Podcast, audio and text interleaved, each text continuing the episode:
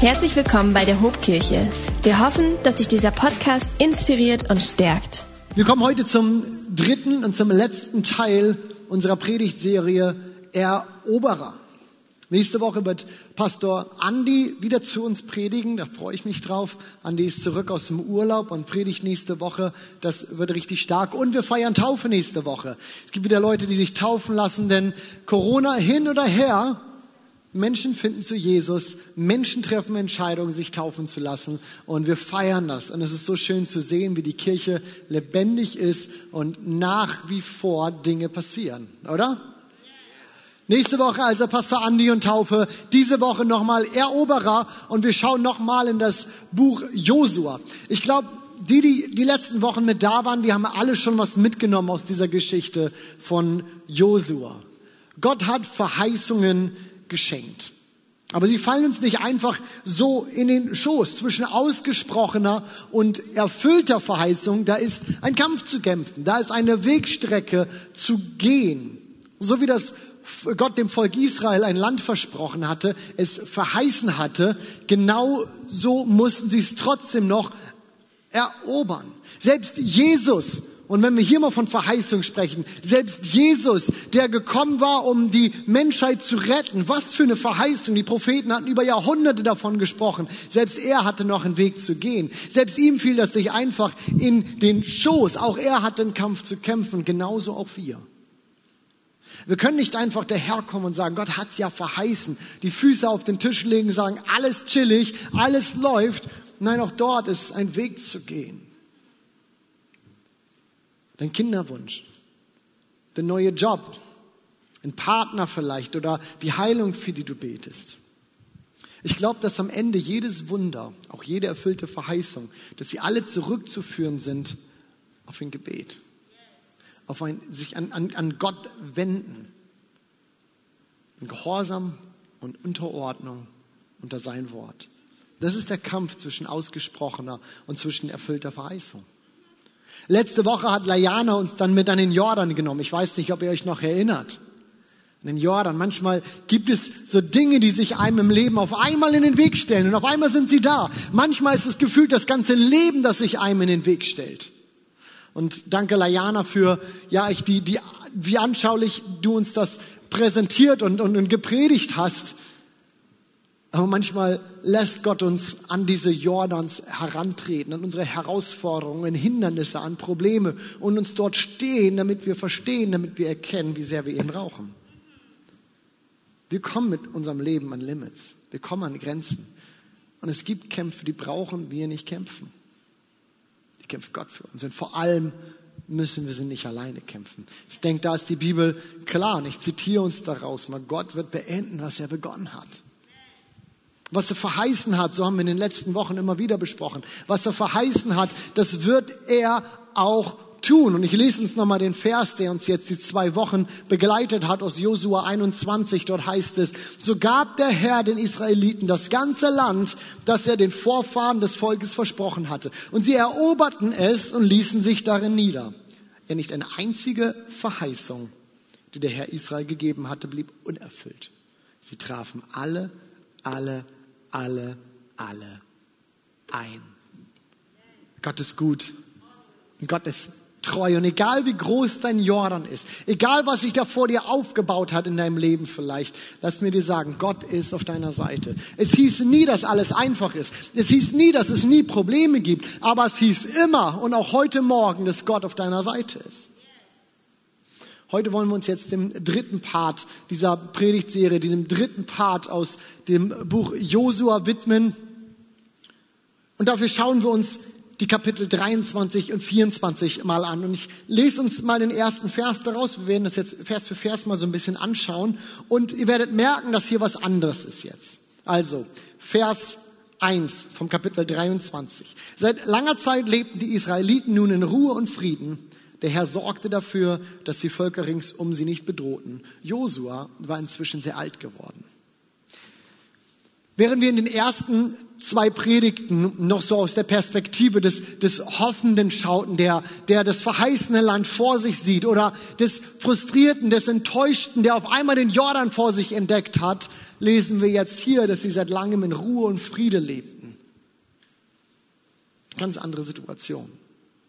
Herausfordernde Zeiten, das sind gewöhnlich die Zeiten, in denen wir überproportional stark wachsen. Nichts prägt mehr als Druck, oder? Wie prägt man eine Münze? Mit Druck. Nichts prägt mehr als Druck. Und für die ersten zwei Predigten würde ich sagen, war das absolut wahr. Aber auch in diesen ruhigen Zeiten, Zeiten der Ruhe und des Friedens, da gibt es was zu lernen. Ja, sind es nicht am Ende diese ruhigen Zeiten, wo das Leben mal so ein bisschen einfacher verläuft? Sind es nicht diese Zeiten, in denen wir auch, in denen wir reflektieren, in denen wir planen, Zeiten, in denen wir uns um unser seelisches Wohl kümmern. Ich meine, was passiert im Urlaub? Die ruhigeren Zeiten, hoffentlich oftmals die ruhigeren Zeiten im Leben. Wir kümmern uns ein bisschen um unser seelisches Wohl auch.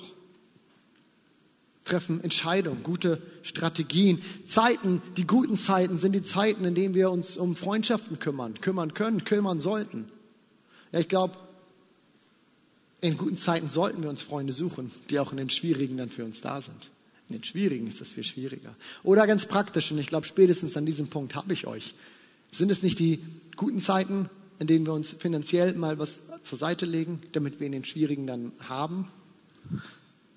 Und genau das ist das, was Josua hier jetzt tut. Das heißt, er ist alt geworden, ein alter, weiser Mann mit unheimlich viel Lebenserfahrung und er sieht hier das Volk Israel vor sich. Er merkt, meine Zeit geht zu Ende und er will vorsorgen. Er will für sie sorgen. Er will sich um ihr Wohl kümmern. Und so ruft er alle zusammen. Wir lesen weiter, Vers 2. Er rief ganz Israel, seine ältesten Häupter, Richter und die Amtsleute und sprach zu ihnen. Also, er ist alt geworden und er merkt, ich, ich will ihnen noch was sagen. Ich rufe sie alle zusammen. Er hält so was wie seine Abschiedsrede. Und er nimmt sein ganzes Gewicht seiner Persönlichkeit und auch seiner, seiner Rolle, sein Amt in, in, in, die, in die Hand. Und was will er diesem Volk in dieser Situation sagen hier? Ich lade euch ein, die Verse oder die Kapitel 23 und 24 vom Buch Josua einfach mal zu lesen, wenn ihr zu Hause seid. Macht das mal. Das ist immer gut. Für diese Predigt werde ich einzelne Verse mal herauspicken und so ein bisschen da durchführen.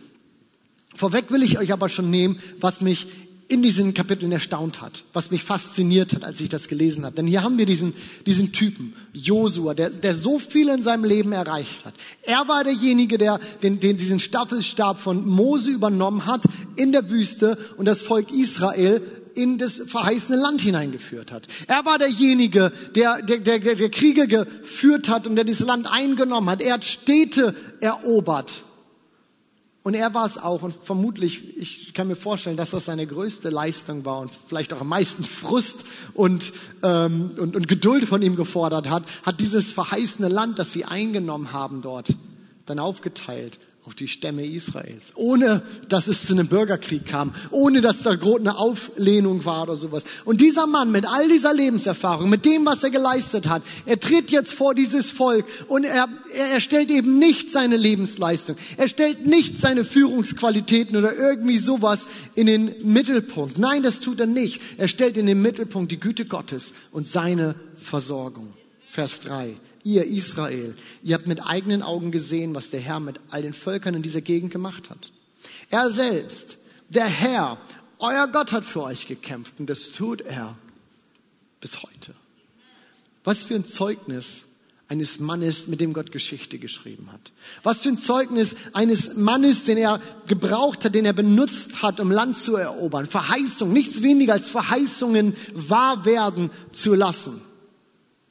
Und wenn ich das so lese, dann spricht aus, allein aus diesen drei Versen für mich Folgendes heraus. So wichtig und so wertvoll, so toll diese Errungenschaften für Josua waren, zeigt er nicht auf sie oder diese Leistung, sondern auf Gott. Denn ja, vielleicht hatte er Land erobert. Vielleicht hatte er Dinge erobert. Aber vor allem hat Gott im Laufe der Zeit sein Herz erobert. Und genau das will er diesem Volk hier weitergeben. Genau das, dafür will er werben. Und so müssen wir diese Rede hier auch, wenn ihr sie mal nachlest, genauso müssen wir sie verstehen. Hier ist jemand in Zeiten der Ruhe und des Friedens, wo er weiß, hier können wir jetzt nachdenken und bewusst Entscheidungen treffen und sagt, in Zeiten wie diesen kann ich gezielt platzieren, was mir wichtig ist.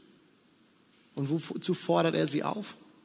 Das möchte ich mir heute Morgen gerne mit, oder heute Mittag müssen wir jetzt ja schon sagen, mit euch anschauen und das ein bisschen übersetzen auch in unsere Zeit, in unsere Welt hier. Also was ist das Erste, wozu er sie auffordert? Und das Erste ist, erinnere dich.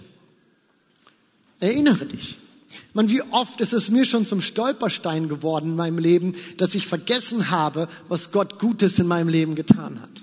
Wie oft ist es mir zum Stolperstein geworden, dass ich vergessen habe, was Gott alles mit mir schon erreicht hat oder für mich erkämpft hat. Und wenn wir uns die Geschichte vom Volk Israel mal angucken, dann war es egal, in welcher Situation sie war. Ob sie jetzt enttäuscht irgendwie vor so einem Jordan und so einer, so einer, so einer oder einer uneinnehmbaren Stadt waren oder ob sie gechillt in Ruhe und Frieden im Land lebten und das so vor sich hin plätscherte. Egal was es war, Gefährlich wurde es immer dann, wenn das Volk die Perspektive aus dem Blick verlor. Wenn sie nicht mehr das größere Bild sahen. Und deswegen ist das, was Josua in dieser Rede als erstes tut. Er sagt, ich male euch nochmal das große Bild. Dies spricht der Herr, der Gott Israels. So beginnt er das Kapitel 24. Eure Vorfahren, auch Terach, der Vater von Abraham und Nahor, lebten seit langer Zeit jenseits des Euphrats. Und sie beteten andere Götter an. Doch ich, Gott, brachte euren Stammvater Abraham aus diesem Land jenseits des Euphrat. Ich führte ihn in das Land Kanaan.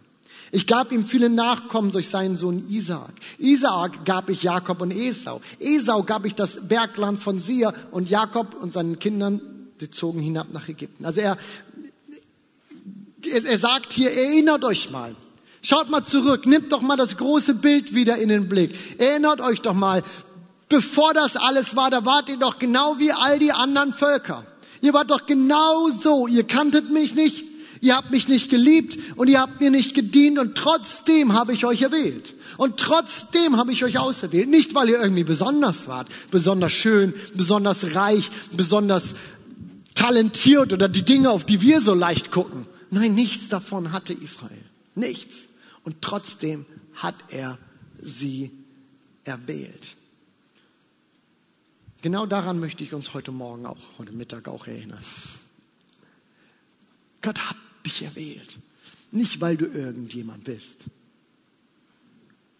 Abraham, er war nichts ohne die Gnade Gottes. Mose, er war nichts ohne die Gnade Gottes.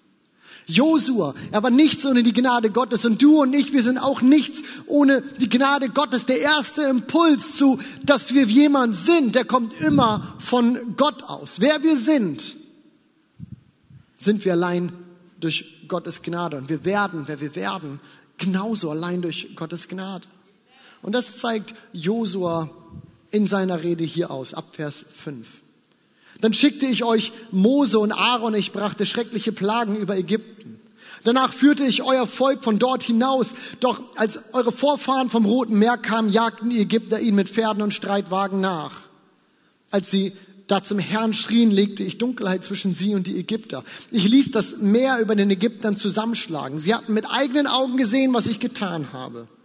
Danach habt ihr viele Jahre in der Wüste gelebt.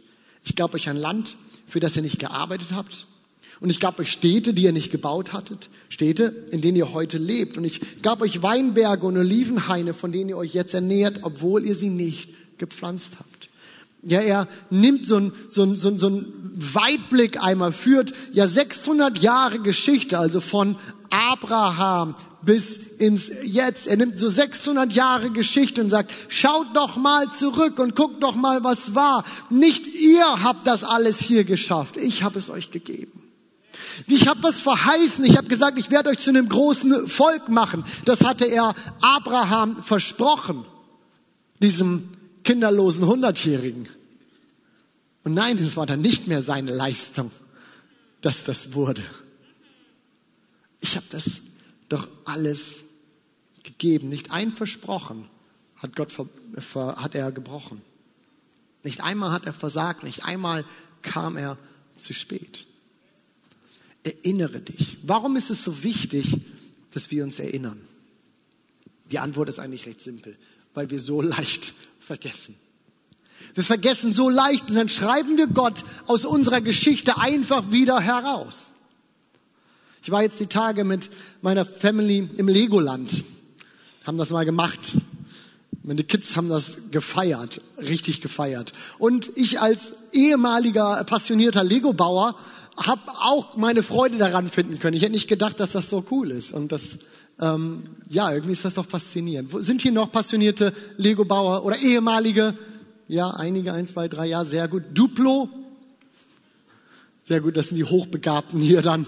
Ähm, ich weiß noch genau, wie, und viele von euch können sicherlich mit mir mitfühlen, wie cool das war, ähm, wenn man so eine, so eine Packung bekommen hat und die dann aufreißen konnte und man sah ja schon auf dem Bild, was das einmal wird und man, man macht diese Tüte auf, man kippt diese Steine aus, man breitet die so ein bisschen aus, man fängt an zu bauen. Das war so cool, das hat so einen Spaß gemacht. Wenn ich zum Geburtstag oder zu irgendwas so eine Packung gekriegt habe, das war so cool. Und dann baut man, dann baut man und am Ende steht da so ein, so ein Feuerwehrauto vor dir oder eine Polizeistation oder eine Ritterburg oder was auch immer man halt gekauft hatte. Und man, man baut das auf und dann, ist es fertig und man ist so stolz darauf. Das ist so cool. Gut, ich habe zwei Mädels, da heißt das Ganze dann Lego Friends. Die Figuren heißen Emma und Mia und alles ist pink. Aber das Prinzip ist im Grunde das gleiche. Irgendwann hat man da so ein pinkes Etwas vor sich stehen und selbst als, man ist als Vater trotzdem so stolz darauf, was man hier geschafft hat. Und wenn wir dann einmal einen kleinen Blick zurücknehmen und ehrlich mit uns sind, müssen wir doch fragen, war das wirklich unser Erfolg jetzt? Und wäre da diese Gebrauchsanweisung nicht gewesen, das wäre doch nie das geworden, was es jetzt ist. Und wenn da nicht jemand gewesen wäre, der das Ganze sich überlegt hat und designt hat und diese richtigen Steine irgendwie so eine Tüte gepackt hat und mir geschickt hätte, das Ganze wäre doch einfach ein großes Frusterlebnis gewesen. Und es ist im Leben nicht oftmals genauso. Wenn etwas gut ist, wenn alles gut läuft, dann klopfen wir uns auf die Schulter, sagen, gut gemacht, gute Entscheidung getroffen. Aber ist das Leben mein Erfolg? Wenn es schlecht läuft, wenn es mal nicht so gut läuft, dann finden wir einen Schuldigen. Dann ist Gott schuld. Oder irgendjemand anders.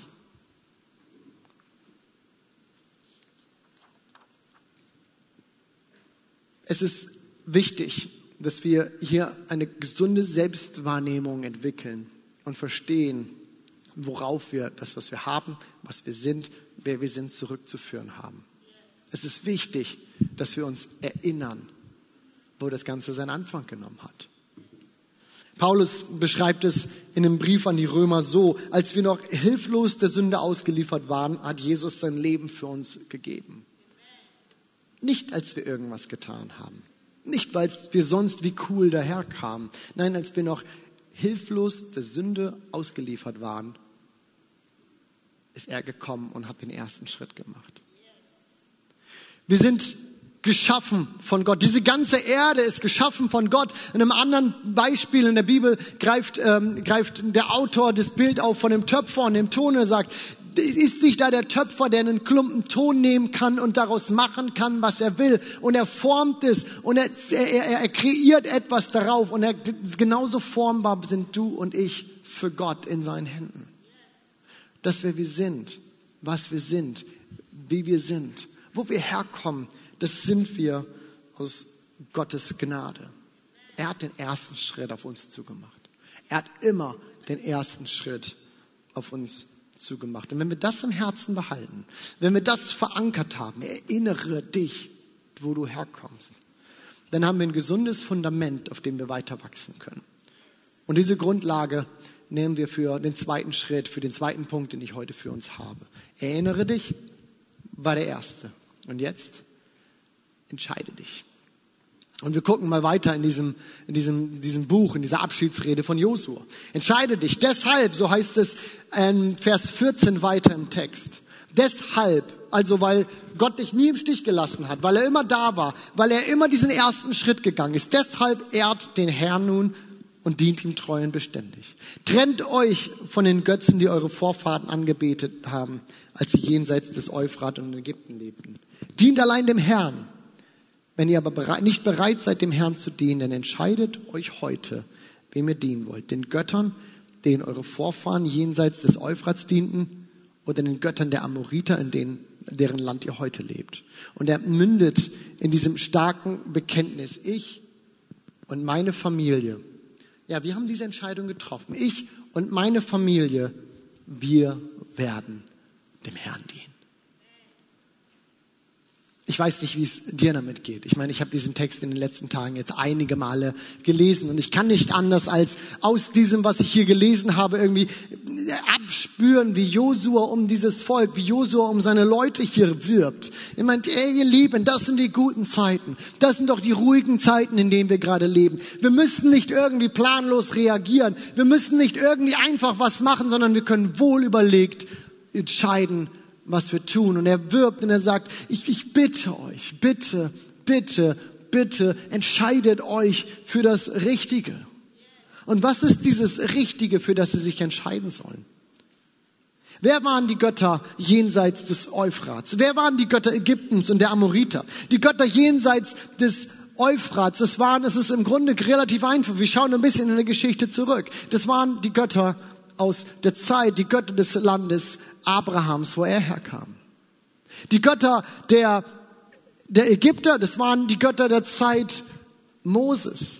Und die Götter der Amoriter, das waren ihr jetziges Problem. Mit anderen Worten sagt er, die, das Götterproblem, das war doch zu jeder Zeit da. Wenn wir die Geschichte des Volkes Israels mal weiter verfolgen, dann werden wir sehen, es wird doch immer da sein. Und es war immer wieder die Versuchung, andere Götter mit reinzunehmen. Und ich würde sagen, dieses Problem der anderen Götter, das hat sich nie überholt.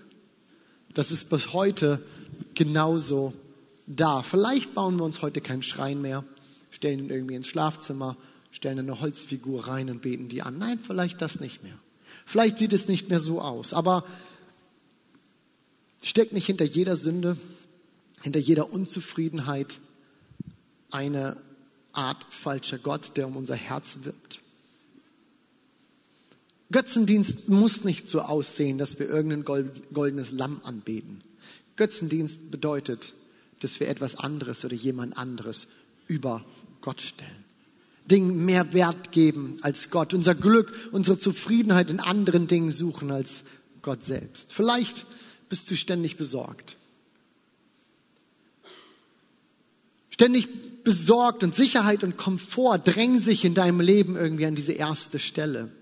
Oder du verlierst ständig den Kampf gegen Lust, Pornografie, die Art und Weise, wie du andere Frauen, andere Männer siehst. Und Sex ist sowas wie dein Götze. Vielleicht bist du innerlich hart.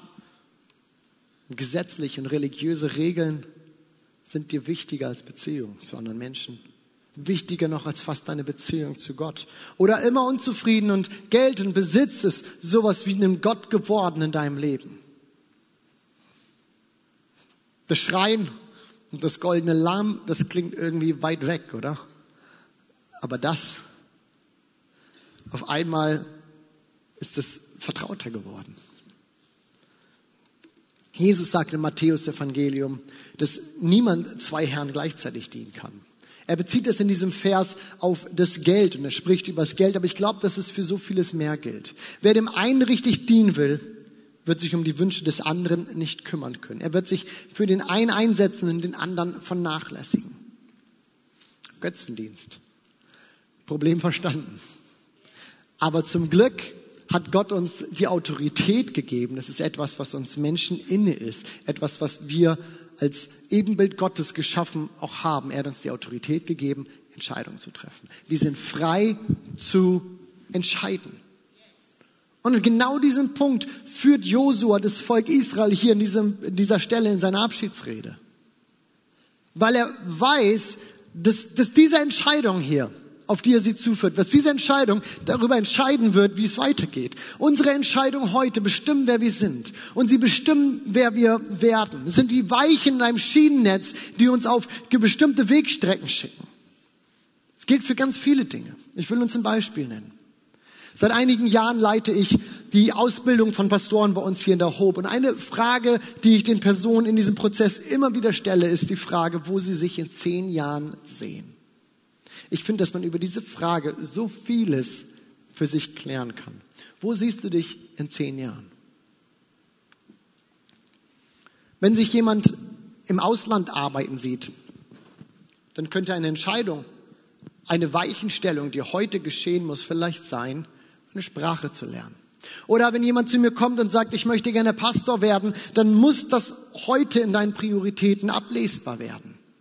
Du musst Zeit für Engagement in der Kirche finden und du musst ein Theologiestudium beginnen. Sonst kann dein Wunsch noch so groß sein. Die Wegstrecke wird dich einfach woanders hinführen. Deine Entscheidungen, sie bestimmen, wer du bist und sie bestimmen, wer du wirst. Wir bestimmen über unseren Charakter. Sie bestimmen über unsere Berufung. Sie bestimmen über unser Leben. Und ich nehme uns nochmal mit an den Punkt, den Josua hier aufgreift, den Aspekt, auf den er hinaus will. Deine Entscheidung bestimmt genauso auch dein Verhältnis zu Gott. Ich weiß nicht, an welcher Stelle du heute Mittag hier vielleicht herausgefordert bist, wo die, die, die Punkte in deinem Leben sind, wo du sagst, ich, ich merke, hier drängt etwas anderes irgendwie an Gott vorbei, wo die Gefahren dort für dich sind. Ich weiß nicht, welche Entscheidung du heute vielleicht treffen musst und Dinge wieder in Ordnung bringst oder sagst, das ist eine Weichenstellung, die ich vornehme, denn auf diese Wegstrecke möchte ich. Was ich weiß ist, dass es diese Entscheidung braucht, um ein geistliches Leben auf die richtige Gleisstrecke zu bringen. Und ich finde, dass die Bibel da relativ klar ist, dass die Bibel da eindeutig ist. Wer den Namen des Herrn anruft, zum Beispiel heißt es dort, der wird errettet. Entscheidung. Ich entscheide, den Namen Gottes anzurufen und ich werde errettet. Wer Gott seine Sünden bekennt, dem wird vergeben. Entscheidung. Und aufgrund dieser Entscheidung wird mir vergeben. Nächste Woche, ich habe es vorhin schon gesagt, werden wir hier taufen und wir halten es hier in der Regel so, dass wir niemanden einfach so da reinschubsen. Du entscheidest dich, dass du getauft werden möchtest. Entscheidung. Unsere Entscheidungen bestimmen, wer wir sind. Und Josua, er kommt hier in dieser Rede an, an diesen Punkt, dass er sagt, ich habe meine Entscheidung getroffen, ihr Lieben. Ich habe meine Entscheidung getroffen. Ich und meine Familie, wir werden dem Herrn dienen. Und das Volk Israel und soweit will ich uns diese Geschichte weitererzählen. Das Volk Israel trifft genau die gleiche Entscheidung. Nach dieser Rede, nach dieser, ich stelle mir das vor wie so eine flammende Rede eines alten, weisen Mannes. Nach dieser Rede sagt das Volk Israel, heißt hier in Kapitel 24, 24. Und das Volk sprach zu Josua, wir wollen dem Herrn, unserem Gott dienen und seiner Stimme gehorchen. Eroberer heißt unsere Predigtserie ja. In den letzten Wochen haben wir uns angeschaut, was wir erobern können. Verheißungen, die wir nicht einfach nur so reinstolpern, sondern wir können und wir dürfen was dafür tun. Und genauso bedeutet der Eroberer auch, dass manchmal Gott für uns kämpft, wie letztes Mal an dem Jordan, auch das zu wissen und da das Land, das einzunehmen ist. Heute geht es nicht so sehr darum, was du einnehmen kannst, was du erobern kannst, sondern es geht darum, dass Gott dein Herz erobern will. Er will dein Herz. Er will dein Herz. Ich für meinen Part, ich mache jetzt mal den Josua. Ich habe diese, äh, diese Entscheidung auch getroffen. Ich und mein Haus, ich und meine Familie, wir wollen dem Herrn dienen. Mit all dem, was ich bin, mit all dem, was ich habe. Ich will dem Herrn dienen. Und diese Frage darf jeder von uns sich heute beantworten. Josua sagt es in dieser Rede. Entscheide dich heute. Heute. Komm, stehen wir miteinander auf.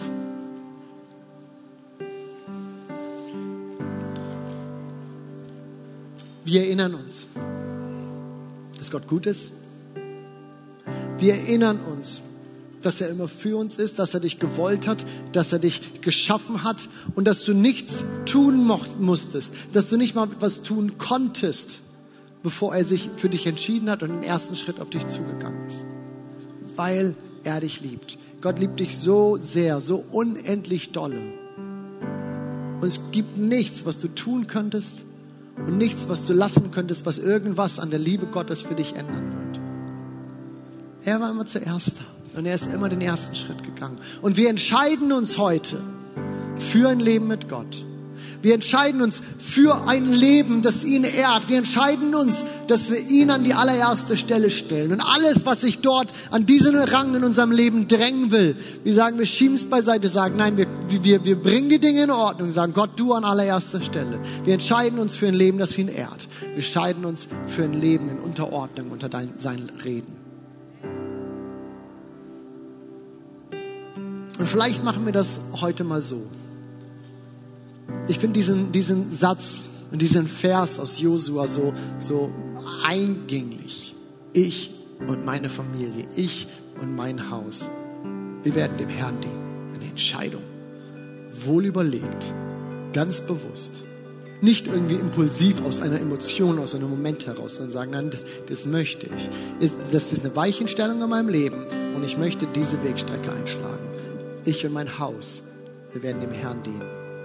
Vielleicht machen wir das so, dass wir uns diesen Satz nehmen und wenn du das entscheidest für dich heute, vielleicht zum allerersten Mal, vielleicht zum wiederholten Mal und du sagst einfach, das ist eine gute und wichtige Erinnerung für mich in meinem Leben, dann nimmst du diesen Satz und du schreibst ihn in dein Journal.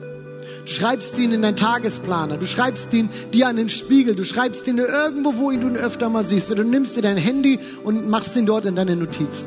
Benenne einen Wecker danach, morgens um sechs, keine Ahnung, ob du da aufstehst oder nicht. Aber Schreib es irgendwo darauf als Erinnerung, als Bekenntnis und eine Erinnerung, was wir regelmäßig sehen. Ich und mein Haus, wir werden dem Herrn dienen. Wenn du diese Entscheidung das allererste Mal vielleicht triffst heute und sagst, dass ich möchte diese Weggabelung in diese Richtung gehen, dann kann ich dir sagen, das ist richtig gut. Du gehst auf eine neue Wegstrecke, jetzt ein Leben mit Gott in Beziehung mit Gott. Und das ist etwas, was wir nicht alleine leben müssen. Ja, wir treffen diese Entscheidung für uns und wir leben sie dann gemeinsam mit anderen Christen.